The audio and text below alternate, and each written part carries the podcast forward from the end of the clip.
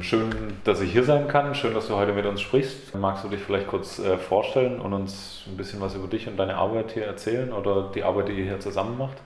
Ja, hallo, äh, ich bin Alex. Schön, dass wir hier eingeladen wurden. Ich bin Teil der Gruppe Resist Berlin. Wir wurden im April 2018 gegründet, also uns gibt es jetzt fast vier Jahre. Und wir versuchen so im Großen und Ganzen Informationssicherheit, Hardware, Software, neuere Entwicklungen der Szene in Berlin und auch Szene angrenzenden Menschen näher zu bringen. Sagen, äh, steigen, wir, steigen wir einfach mal mit der ersten Frage ein, die die Technik betrifft. Die wäre dann, äh, was versteht ihr denn unter InfoSec oder InfoSecurity? Was, was bedeutet das für euch und wie geht ihr damit um? Also unter Informationssicherheit versteht man eigentlich einen relativ klassischen Begriff und zwar geht es darum, die Vertraulichkeit, Verfügbarkeit und Integrität von Informationen sicherzustellen. Das ist jetzt also der klassische theoretische Begriff. Für uns in der Anwendung bedeutet das, dass wir Gruppen und Einzelpersonen die Kontrolle über ihre Geräte und über ihre Kommunikationsmethoden zurückgeben möchten, somit auch ein bisschen das Vertrauen in ihre eigene Techniknutzung und die Kommunikation steigern wollen. Darüber hinaus möchten wir allerdings auch ein bisschen aufklären. Es gibt sehr viele Mythen da draußen, was Geheimdienste können, was Polizei kann, wie sicher oder unsicher Geräte tatsächlich sind. Und wir möchten da ein bisschen faktenbasiert entgegensteuern und auch diffuse Ängste abbauen. Ihr bietet ja unter anderem auch Workshops an und macht so Gruppenteachings oder so. Kannst du da vielleicht ein bisschen was dazu sagen, was, was da so die Sachen sind, die da am häufigsten auftauchen und wie so ein Abend bei euch abläuft? Also wir machen verschiedene Informationsangebote. Vielleicht fangen wir kurz vorne an. Wir haben einerseits eine individuelle Beratung. Das ist eine Sprechstunde, die findet montags und freitags in der Wildenbruchstraße 24 statt. Da könnt ihr vorbeikommen und euch zu beliebigen Fragen beraten lassen, also was Software, Hardware, Nutzung von Kommunikationstools betrifft. Darüber hinaus bieten wir aber auch Workshops für Gruppen an. Das hat jetzt während der Corona-Pandemie nicht so gut geklappt. Aufgrund offensichtlicher Einschränkungen würden das jetzt aber gerne wieder hochfahren. Das bedeutet, wir kommen zu euch, informieren euch zu einem bestimmten Thema, bieten auch ein Hands-on-Angebot an. Darüber hinaus forschen wir aber auch zu Hardware und versuchen selber möglichst gute Geräte, also sowohl Telefone als auch Laptops, für euch aufzubereiten und zur Verfügung zu stellen. Das Ganze machen wir 100% unabhängig, also wir sind nicht an irgendeine andere Institution oder an irgendeinen Hackerclub oder sowas angeschlossen, können deswegen ganz neutral beraten und äh, wir versuchen dabei, so gut es geht, auch wenn das bei Technik natürlich ein bisschen schwierig ist, den Nachhaltigkeitsgedanken hochzuhalten. Also wenn es sinnvoll ist, Second-Hand-Geräte zu benutzen, doch gerne ältere Geräte für Soli-Zwecke aufzubereiten. Wie jetzt solche Workshop-Abende aussehen, das sieht eigentlich so aus, dass wir mit einer Gruppe die Interesse hat, im Vorfeld über ein bestimmtes Thema reden. Das kann also zum Beispiel Smartphones sein, das kann die anonymisierte Recherche von Informationen im Internet sein oder die Laptop-Nutzung und dann vor Ort uns mit den Leuten an einem Abend treffen, zum Beispiel so zwei, drei Stunden. Zur Einführung wird es meistens einen Vortrag geben, damit alle auf den gleichen Wissensstand gebracht werden. Danach schließt sich dann eine Fragerunde an wo wir Fragen zu dem Thema oder auch darüber hinaus beantworten. Und wenn noch Interesse besteht, kann man danach noch auch einen Hands-on-Teil anschließen, wo eben konkret an mitgebrachten Geräten die Sachen ausprobiert und eingerichtet werden. Okay, ich habe jetzt eine Frage, die ich dir noch kurz stellen würde. Und zwar, du hattest gerade das Wort Hacker-Club fallen lassen und ich wollte da jetzt mal kurz nachfragen. Wie siehst du denn zum Beispiel so den Chaos Computer Club, der ja schon auch irgendwie mit Statements oder sowas auch immer wieder an die Öffentlichkeit geht, wo man sich manchmal auch so fragt, um was geht es euch hier oder Hast du da irgendwie einen Gedanke dazu? Also der Chaos Computer Club hat natürlich historisch sehr wertvolle Arbeit geleistet und tut das auch weiterhin, ist aber mit aktueller Arbeit eher, na, wie soll man das formulieren? Also fokussiert sich halt sehr darauf, politische Entwicklungen zu kritisieren mhm. und auch zum Beispiel ähm, solche Fehlentwicklungen wie die Luca-App öffentlich zu kritisieren. Also da geht es eher um Sachen, die große überregionale Bedeutung haben, die also das politische Geschehen deutschlandweit oder auch sogar europaweit treffen. Und tatsächlich findet da jetzt nicht so viel Arbeit auf individueller Ebene statt, wo also an Laptops oder an Handys selbst gearbeitet wird. Das sehen wir dann natürlich eher bei Krypto-Partys, die wir auch sehr wertschätzen. Aber wir versuchen eben das Ganze noch unter einem politischeren Aspekt zu sehen. Also das ist vielleicht so ein bisschen das Alleinstellungsmerkmal von unserem Angebot. Was würdet ihr den Leuten empfehlen, die sich noch nicht so viel mit so aktivistischer Hardware auseinandergesetzt haben? Was sind denn so die Minimals, die man so vielleicht, an denen man vielleicht anfangen sollte zu arbeiten oder wenn man anfängt, sich in die Richtung zu interessieren, was ist irgendwie erreichbar oder wozu kann man sich relativ einfach einen Zugang verschaffen, um vielleicht damit zu arbeiten? Also der erste Einstieg ist eigentlich sogenanntes äh, Threat Modeling. Das bedeutet, sich ein Gefahrenmodell zu überlegen. Welche digitalen oder nicht digitalen Güter hat man eigentlich und gegen welche Gegner möchte man sich schützen? Das kann also im individuellen Fall sehr unterschiedlich aussehen. Also häufig wird eben davon geredet, sich vor Behörden oder Polizeizugriff zu schützen, aber das ist manchmal gar nicht die allererste Priorität. Häufig gibt es auch zum Beispiel eine individuelle Krankheitsgeschichte, die man vor dem Arbeitgeber verbergen möchte. Oder es gibt Aktivitäten im Berliner Nachtleben, die man vor konservativen Eltern gerne geheim halten möchte. Ähm, dann gibt es natürlich aber auch aus politischer und ethischer Sicht den Willen, möglichst wenig mit großen kapitalistischen Firmen zu tun zu haben und denen eben auch nicht mehr Daten zur Verfügung zu stellen als unbedingt nötig. Und diese Prioritäten können halt ganz unterschiedlich gewichtet sein. Wir versuchen das mit den Leuten grundsätzlich erstmal selbst zu erarbeiten, also zu fragen, was wollt ihr überhaupt machen mit dem Gerät, was wollt ihr überhaupt mit diesem Tool anfangen. Und dann kann man eben die Arbeit da ein bisschen spezieller darauf ausrichten. Und wir empfehlen halt, über solche Sachen mal drüber nachzudenken, weil man kann sich nicht gegen alle Bedrohungen gleich stark wehren. Und es kann durchaus helfen, die Übersicht zu bewahren und diffuse Ängste abzubauen, wenn man sich auf die wichtigsten Dinge fokussiert und speziell darauf hinarbeitet, halt eben nicht seinen ganzen Lebenslauf im Internet öffentlich zu haben oder halt die letzten Aktionsfotos oder die letzten peinlichen Videos von der Dosenbierparty ungewünschten Stellen zugänglich zu machen. Was wären dann die schnellsten Tools, die du in den Raum werfen würdest? Genau, also das erste, was man halt machen kann, ist so eine Art ähm, Hardware-Schnellcheck. Also nachdem man sich überlegt hat, wovor man sich überhaupt schützen möchte, kann man sich eben die Geräte mal angucken. Das erste wäre natürlich, ähm, hat man auf dem Handy zum Beispiel eine Displaysperre. Also die, das Minimum ist eben ein sechsstelliger zufälliger PIN. Das solltet ihr alle einrichten. Dann natürlich sind die Datenträger, die ihr so verwendet, verschlüsselt. Da kann euch auch easy geholfen werden oder ihr guckt mal im Internet nach, wie sowas geht, dass sowohl zum Beispiel die Festplatte eures Laptops, aber auch USB-Sticks, die ihr verwendet, eben nicht ohne Passwort zugänglich sind. Dann wäre es natürlich auch wichtig, dass ihr zum Beispiel auf euren Geräten mal die Privatsphäre-Einstellung durchgeht, dass zum Beispiel nicht jedes Foto, was ihr macht, automatisch in die Cloud hochgeladen wird, dass ihr die Apps auf dem Handy checkt, zum Beispiel welche Erlaubnisse die haben, dass zum Beispiel eine bestimmte App, die keinen Standortzugriff benötigt, eben auch keinen Standortzugriff hat, dass eine App, die keinen Mikrofonzugriff benötigt, keinen Mikrofonzugriff hat, dass ihr euch mit dem Flugzeugmodus am Telefon vertraut macht, womit ihr euch vom Mobilfunknetz eben abkoppeln könnt dass ihr guckt, sind eure Passwörter gut genug. Da gibt es auch alle möglichen Ratschläge dazu, vielleicht einen Passwortmanager zu verwenden. Das sind halt ebenso die Basics, die unabhängig von der Hardware oder Software, die ihr aktuell benutzt, immer gültig sind und die ihr immer mal durchgehen solltet. Als nächstes natürlich, wie kommuniziert ihr?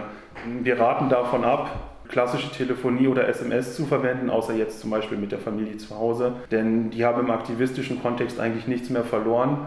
Ihr solltet also moderne verschlüsselte Messenger verwenden und dann halt auch mal gucken, welche Kontakte habt ihr da, mit wem hattet ihr eventuell Kontakt, wollt jetzt aber nicht mehr mit dem Kontakt haben, also räumt ein bisschen auf. Schaut auch mal, wer hat eure Telefonnummern, ähm, habt ihr das alles noch im Griff oder wird es mal Zeit, da aufzuräumen. Und darüber hinaus bietet es sich an, zu überprüfen, welche Accounts habt ihr welche Social-Media-Seiten benutzt ihr, habt ihr irgendwelche brachliegenden Amazon- oder eBay-Accounts. Da lohnt es sich sehr, die einfach mal zu löschen und generell eure Sachen ein bisschen clean zu halten. Datenträger auch mal mit Nullen zu überschreiben, wenn sie nicht mehr benutzt werden oder manche Sachen einfach auch mal zu entsorgen, damit nicht bei euch Überreste von fünf Jahren Aktivität noch irgendwo rumfliegen. Und wie gesagt, die Tipps, die wir jetzt gerade genannt haben, sind eben erstmal unabhängig von der Hardware oder Software, die ihr jetzt benutzt. Das könnt ihr also sofort angehen. Für weitergehende Schritte stehen wir euch eben zur Verfügung, denn mit bestimmten Tools lassen sich diese Ziele halt deutlich leichter erreichen. Da lässt sich mehr Kontrolle über eure Hardware oder über eure Kommunikation erlangen. Was würdet ihr denn empfehlen für ein Handy oder für einen älteren Laptop? Wie kann man sich da ein bisschen absichern oder was wäre da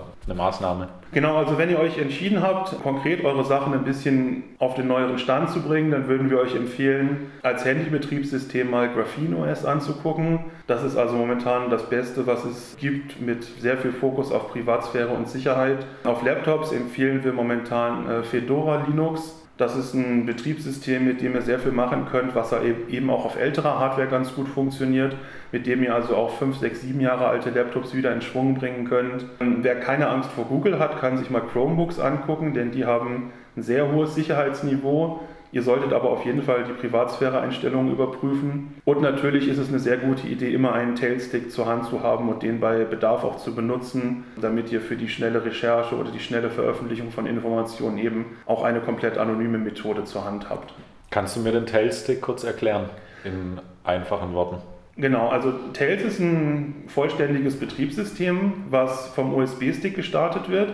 Ihr müsst also nichts auf eurem Rechner installieren oder irgendwie verändern. Es hinterlässt auch keine Spuren auf dem Rechner. Ihr habt damit also eine, ein separates Betriebssystem zu das, was gerade drauf installiert ist. Und der zweite große Vorteil ist, dass alle Aktivität, die ihr mit dem Tailstick macht, durch das Tor-Netzwerk läuft, also anonymisiert ist. Das hat den Vorteil, dass ihr einerseits Nachrichten lesen, PDFs runterladen, Informationen recherchieren könnt, ohne dass das, dass das auf euch zurückführbar ist. Andererseits könnt ihr aber auch mit den Tools, die bei Tails vorinstalliert sind, Flyer oder Texte oder auch Podcasts erstellen und die eben anonymisiert hochladen. Das Ganze hinterlässt, wie gesagt, keine Spuren auf eurem Rechner und kann deswegen für eine ziemlich saubere Trennung zwischen eurer aktivistischen Computernutzung und eurer privaten Computernutzung führen. Okay, vielen Dank dafür. Ähm, jetzt habe ich noch ein paar Entweder-Oder-Fragen vorbereitet. Keine Angst, sind nicht so viele.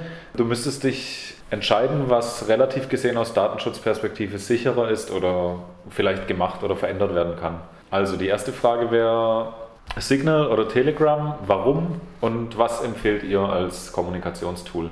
Also die Frage ist relativ leicht zu beantworten. Wir würden unter praktisch allen Umständen zu Signal raten, weil tatsächlich Signal ein deutlich sicheres und sauber designtes Tool ist, was von Haus aus Ende zu Ende verschlüsselt und eben auch metadatensparsam funktioniert. Und Telegram eben genau diese Eigenschaften nicht hat. Telegram ist von Haus aus nicht Ende zu Ende verschlüsselt. Ähm, wenn ihr Telegram aufmacht, schaut ihr im Prinzip auf eure gesamte Konversation, die auf dem Telegram-Server gespeichert ist. Das kann man also nicht als verschlüsselten Messenger bezeichnen. Gruppenchats sind sowieso unverschlüsselt und auch die privaten bzw. geheimen Chats bei Telegram sind mit unklarer Sicherheit verschlüsselt, weil eben der Algorithmus nicht gut getestet ist. Signal macht all das deutlich besser und ist deswegen für verschlüsselte Kommunikation zu empfehlen. Mit der einen Einschränkung, ihr solltet dann nur in Kontexten kommunizieren, bei denen ihr okay damit seid, dass die andere Seite eure Telefonnummer kennt. Das kann also Familie, Freunde sein, das kann die geschlossene Politgruppe sein, euer Hausprojekt. Für Kommunikation mit Parteien, denen ihr nicht eure Handynummer geben wollt, würden wir eher zu Matrix oder Wire raten. Das sind zwei andere sehr gute Tools, unter denen wir auch erreichbar sind. Okay, die nächste Frage wäre iOS oder Android oder womöglich keins von beiden. Genau, die Frage ist nicht äh, ganz so leicht zu beantworten, weil Betriebssysteme eben nicht in einem äh, Vakuum existieren, sondern auch immer auf bestimmten Geräten laufen. Und tatsächlich sind iPhones aus Sicherheitsaspekten schon besser als ihr Ruf. Es spricht also grundsätzlich erstmal nichts dagegen, ein gebrauchtes iPhone zu benutzen, was noch Sicherheitsupdates erhält. Eher politische oder ethische Bedenken, wenn ihr also mit einer Firma wie Apple nichts zu tun haben wollt. In der Android-Welt muss man das ein bisschen anders formulieren. Da ist es schon so, dass die meisten Android-Geräte aus Privatsphäre und Sicherheitsperspektive eigentlich eher nicht zu empfehlen sind, weil die Hersteller ihr eigenes Süppchen kochen und es eben sehr viele verschiedene Android-Varianten da draußen gibt, die mal mehr oder mal weniger gut gepflegt sind. Die große Ausnahme, die eben mit iPhones mithalten kann, sind äh, Pixel-Telefone die ein sehr sauberes Android liefern und darunter eine sehr sichere Hardware-Grundlage und die wir eben auch als Grundlage für die von uns modifizierten äh, Telefone verwenden. Wie macht ihr das denn bei den Handys, die ihr zur Verfügung stellt? Wie kann ein Mensch sich dann wie kann ein Mensch sich dann ein Leben ohne Telefone vorstellen, beziehungsweise wie kann ein Mensch sich ein Leben mit einem Telefon von euch vorstellen? Also wir achten bei den Telefonen darauf, äh, die wir zur Verfügung stellen, dass eben eine sehr sichere Hardware-Grundlage da ist und wir nehmen daher inzwischen die gerade eben erwähnten Pixel-Telefone, installieren darauf allerdings ein Betriebssystem namens Graphene OS was eine Art sehr minimalistisches Android ist mit Fokus auf Privatsphäre und Sicherheit. Wenn ihr das Betriebssystem so bekommt, ist da erstmal nichts vorinstalliert. Es gibt also keine Google Services, keine überflüssigen Apps, dafür diverse Privatsphäre und Sicherheitszusatzfunktionen und ab dem Zeitpunkt könnt ihr das Telefon euch so einrichten, wie ihr wollt. Es ist also einerseits die klassische aktivistische Nutzung möglich. Ihr installiert euch einen alternativen App Store, wie zum Beispiel F-Droid, und bezieht dann die Apps von dort. Also ihr ladet eure Fotos zum Beispiel in die Nextcloud hoch, wenn ihr nicht die Google Cloud benutzen wollt. Könnt OpenStreetMap anstelle von Google Maps verwenden und natürlich sichere Messenger wie, wie Signal oder Element und seid dann halt eben von der klassischen Google-behafteten oder Apple-behafteten Handynutzung relativ weit weg. Eine interessante Neuerung, die seit letztem Jahr möglich ist, ist es aber, dass man die Google Services jetzt auch in einer isolierten Umgebung nachinstallieren kann. Das heißt, die haben keine besonderen Berechtigungen, existieren auf eurem Handy wie ganz normale Apps, erlauben euch aber Mainstream-Apps sowohl ohne Funktions- als auch ohne Sicherheitseinbußen zu nutzen. Ihr könnt damit also den Anschluss an moderne Handynutzung, also Instagram-Aktivismus, Spotify hören, Routen über BVG-App raussuchen, sehr viel weniger Bedenken machen und eben eine kontemporäre Handynutzung euch ermöglichen, ohne dass ihr die ganze Zeit Angst um eure Sicherheit und eure Privatsphäre haben müsst und ohne dass ihr die Kontrolle über euer Handy verliert. Und äh, diese Eigenschaft ist eben bei Graphene OS ziemlich einzigartig und das ist deswegen das Betriebssystem, auf das wir momentan setzen. Wir helfen euch natürlich dabei, für euch die richtige Nutzung herauszufinden und helfen euch bei der Einrichtung und arbeiten auch an einer Kurzanleitung die euch äh, für die Zeit danach eben als Gedächtnisstütze und bei der weiteren Einrichtung des Handys helfen kann. Ja, und wenn ich jetzt mit meinem Handy Bedenken habe oder das Gefühl habe, äh, ich fühle mich irgendwie unsicher oder überwacht oder wie auch immer, was würdet ihr mir denn eher empfehlen, das Mikrofon oder die Kamera auszubauen? Also wenn ihr kein Vertrauen in euer Handy habt, weil es entweder sehr alt ist oder weil es von irgendeinem komischen Hersteller kommt, ist es natürlich gut, so viel wie möglich auszubauen. Also in dem Fall würden wir Mikrofon und Kamera äh, euch empfehlen, beides zu entfernen. Wenn ihr allerdings konkret Angst davor habt, abgehört zu werden, dann ist natürlich die Entfernung des Mikrofons eigentlich wichtiger als die der Kamera, denn ein Mikrofon funktioniert auch, wenn das Handy in der Tasche ist und eine Kamera könnt ihr halt sehr viel leichter überkleben. Wir müssen allerdings dazu sagen, wenn ihr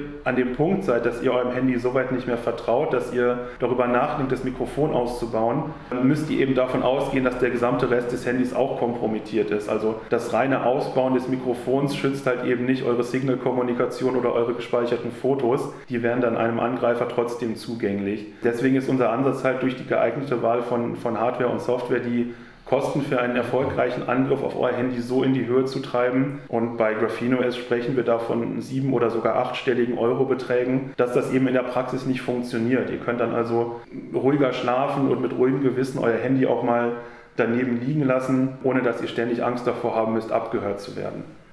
Okay, dann hätte ich äh, jetzt noch eine technische Frage und zwar Locked oder Unlocked Bootloader.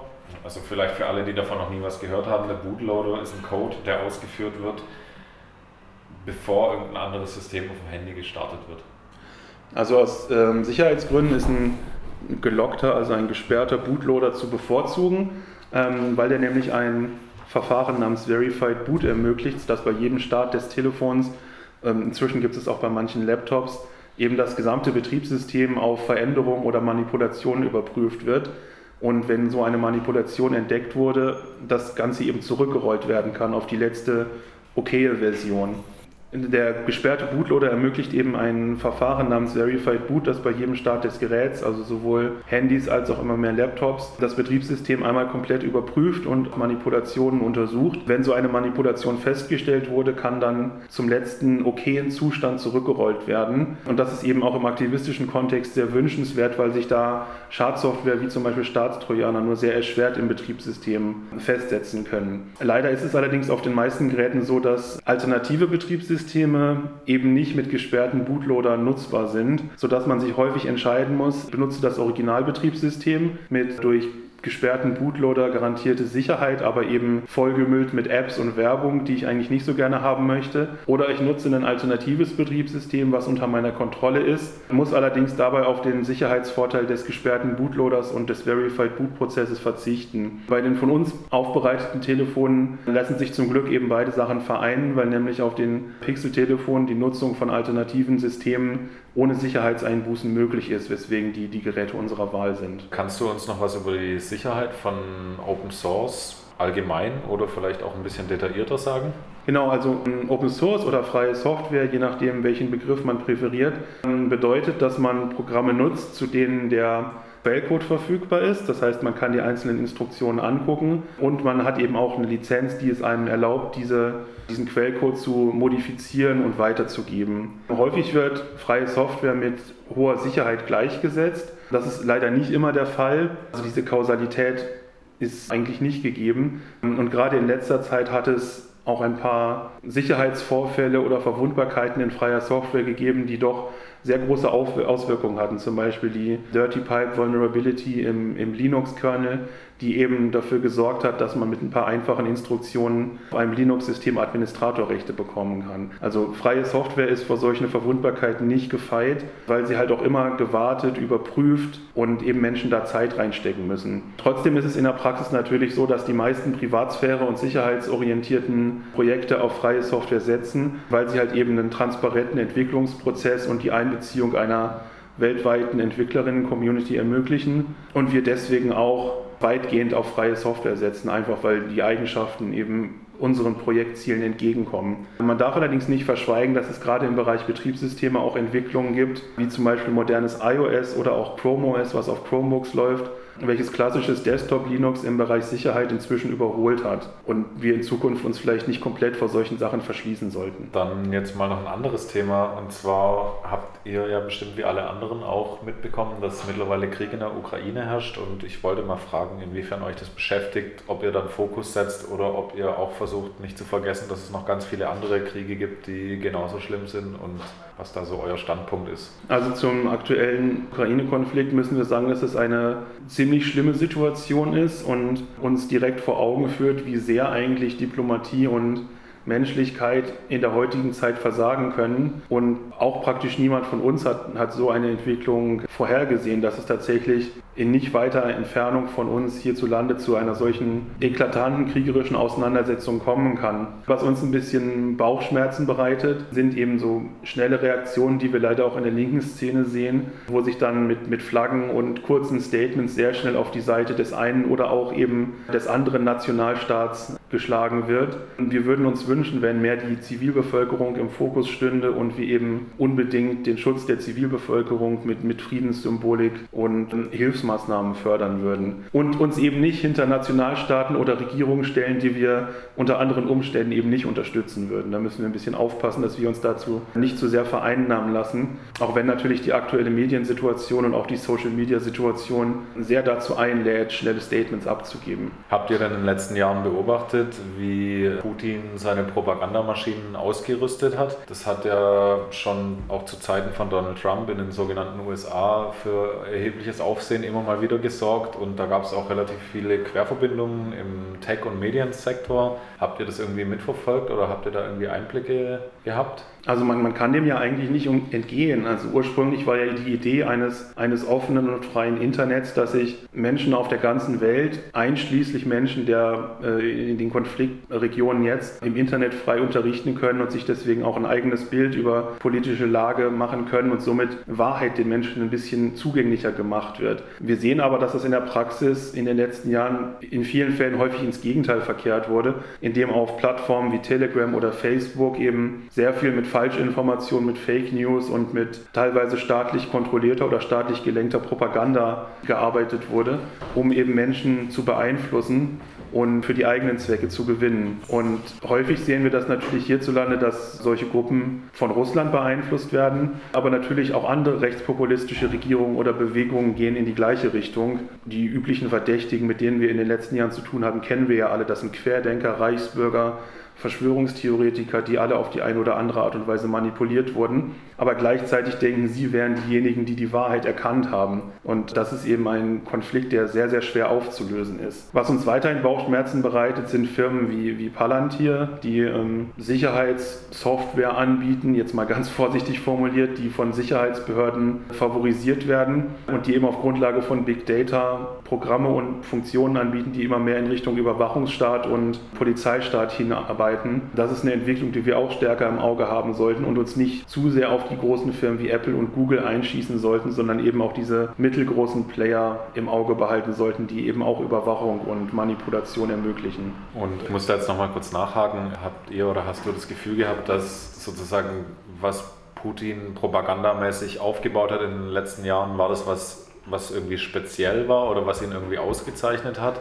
Oder war das was, was parallel dazu in anderen Staaten, USA oder in Kanada oder in Frankreich oder in Deutschland, sich genauso entwickelt hat? Das ist schwer zu sagen. Also das Ausmaß ist tatsächlich nicht so leicht objektiv festzustellen. Und was wir halt wissen, ist, dass in Russland derartige Vorgänge mindestens toleriert wurden, wenn nicht sogar staatlich gefördert wurden. Und dass es eben auch einen Grundsatz da gibt, dass solche Aktionen innerhalb von Russland eben nicht geduldet werden, aber was im Ausland passiert, ist der russischen Regierung eben weitgehend egal. Und gleichzeitig sehen wir aber natürlich auch, dass es ähnliche Vorgänge in den USA gab, die bis zur Erstürmung des Kapitols geführt haben und dass wir deswegen nicht unbedingt denken sollten, dass wir aus westlicher Sicht da davor gefeit sind, nur weil der Fokus in unseren Medien eben sehr auf russischer Missinformation ist. Gibt es da, irgendwie eine, da irgendwie eine Maßnahme, die man vielleicht auch selber ergreifen kann, um dem Ganzen ein bisschen entgegenzuwirken? Seht ihr da irgendwie eine Handhabe? Also eine sehr interessante Entwicklung der letzten Jahre ist, dass sich eine Bewegung herauskristallisiert hat, die sich Open Source Intelligence nennt. Das bedeutet, Leute versuchen anhand frei verfügbarer Quellen, also zum Beispiel von Satellitenbildern, von Nachrichtenberichten, von im Internet veröffentlichten Videos, Informationen oder Behauptungen zu unterstützen oder eben zu äh, widerlegen. Da kann man dann zum Beispiel erkennen, anhand eines Fotos, welches angeblich im, im Sommer in der Ukraine geschossen sein sollte, aber wo Schnee liegt, dass da vielleicht irgendwas nicht dran stimmt. Oder anhand von Flaggen, die im Hintergrund zu sehen sind, anhand von bestimmten Gebäudeformen oder sowas. Somit lassen sich Fake News eben halt auch äh, widerlegen, indem man einfach mal genauer hinschaut und Quellen miteinander vergleicht. Und ähm, das ist ein Ansatz, den wir auch gerne ein bisschen mehr aus linker oder anarchistischer Perspektive sehen würden, weil sich damit nämlich Fake News, die jetzt aktuell auch zu Lasten von Geflüchteten wieder zu kippen drohen, sich relativ schnell und einfach widerlegen lassen. Und das würden wir gerne ein bisschen stärker sehen. Eine andere kuriose Entwicklung, die es jetzt aktuell gibt, ist das Verbot von RT Deutsch in Deutschland, was aus unserer Sicht ein ziemlich hilfloser Versuch ist, eben diese, diesen Nachrichtenkanal in Anführungszeichen zu unterdrücken, führt zu der interessanten Situation, dass damit eigentlich das Tornetzwerk geschwächt wird. Denn es ist so, dass Deutschland bislang eben als Land galt, in dem relativ wenig Internetzensur herrscht, sodass sich ziemlich viele Tor-Server in Deutschland angesiedelt haben. Und wenn ihr den Tor-Browser benutzt, die Wahrscheinlichkeit relativ hoch ist, dass der Übergang vom Tor-Netzwerk ins reale Internet eigentlich in Deutschland stattfindet. Ihr jetzt aber in Deutschland auch Zensur ausgesetzt seid und deswegen bestimmte bestimmte Nachrichtenseiten möglicherweise über Tor weniger leicht zu erreichen sind als über andere Methoden und sich damit die Verwendung von Tor zur Umgebung von Zensur eigentlich auch ein bisschen ins Gegenteil kippt. Und da müssen wir eben aufpassen. In welche Richtung sich das entwickelt? Ja, in welche Richtung sich das entwickelt, dass wir eben nicht mehr Deutschland als den Leuchtturm der zensurfreien Medien sehen, mhm. sondern dass eben solche Entwicklungen wie die Blockade von Webseiten eben auch ins Gegenteil kippen können und unseren Zugang zu Informationen noch einschränken. Wir kommen langsam Richtung Ende und ich wollte jetzt auf jeden Fall nochmal fragen, wie man euch denn am besten unterstützen kann oder was wünscht ihr euch denn, damit ihr noch mehr Menschen vielleicht mit Aktivistinnen-Software ausstatten könnt oder beratend tätig sein könnt? Was würde euch helfen? Also uns würde es freuen, wenn ihr euch mal einen Ruck gebt und teilweise lange aufgeschobene Sachen, wie nämlich die Neuinstallation eures Laptops oder den Check eures Handys oder ähnliche Sachen jetzt mal angeht. Denn die beste Zeit ist immer jetzt und nicht in in ein paar Monaten. Ihr könnt dazu gerne vorbeikommen, auch in Kleingruppen zu zweit, zu dritt und wir machen das mit euch zusammen. Bitte habt aber auch Verständnis dafür, dass wir nicht zaubern können. Also wenn ihr, also wenn ihr mit Telefonen ankommt, die zersplittert sind, nur noch mit Klebeband zusammengehalten werden, dann können wir eben die nicht zauberhaft reparieren oder sicher machen. Manchmal muss es dann halt eben auch ein moderneres Gerät sein. Das Schöne daran ist natürlich, dass wir damit extrem viel gegen Repression und gegen staatliche Einflussnahme und gegen Abhängigkeit von Konzernen tun können. Also gebt euch einen Ruck, traut euch mal die Sachen dieses Jahr anzugehen. Genau, und wenn ihr in der Lage seid, in der glücklichen Lage, dass ihr noch geeignete Orte hier in Berlin verwaltet, es gibt ja leider immer weniger, macht ruhig auch mal offene Veranstaltungen mit thematischem Bezug. Also es muss ja nicht immer nur strenge Sprechstunde sein, sondern macht halt auch mal einen offenen Abend, wo man in gemütlicher Runde ein bisschen quatschen kann, wo man sich auch mal was Unterhaltsameres gemeinsam angucken kann und danach mit Getränken über Hardware, Software, andere Tools ins Gespräch kommt. Ähm, das würde uns auch sehr freuen. Und ansonsten hilft natürlich immer weiter sagen, Flyer mitnehmen, und gelegentlich mal auf unsere Webseite gucken, ob da nicht irgendwelche neuen Entwicklungen sind, von denen ihr auch profitieren könnt. Okay, als letzte Frage ist meine Frage, was habe ich vergessen zu fragen oder gibt es irgendwas, das ihr uns noch gerne mitteilen würdet, was euch auf dem Herz liegt, was ihr loswerden wollt? Das wäre der Moment. Also unser Appell an euch wäre, habt nicht zu viel Angst vor neuer Technik. Neue Technik kann auch sehr in unserem Sinne verwendet werden, wenn sie eben entsprechend angepasst ist. Es war noch nie so einfach für uns, verschlüsselt und anonym zu kommunizieren und wir hatten dadurch eigentlich auch noch nie so viel Macht. Also wir haben jetzt Tools, von denen AktivistInnen vor 20, 30 Jahren geträumt hätten. Wir sehen aber immer mehr, dass die Leute all diese Tools in ihrer Hosentasche haben, aber nicht wirklich wissen, was sie damit anfangen sollen. Also überlegt euch, was könnt ihr mit den neuen technischen Möglichkeiten machen?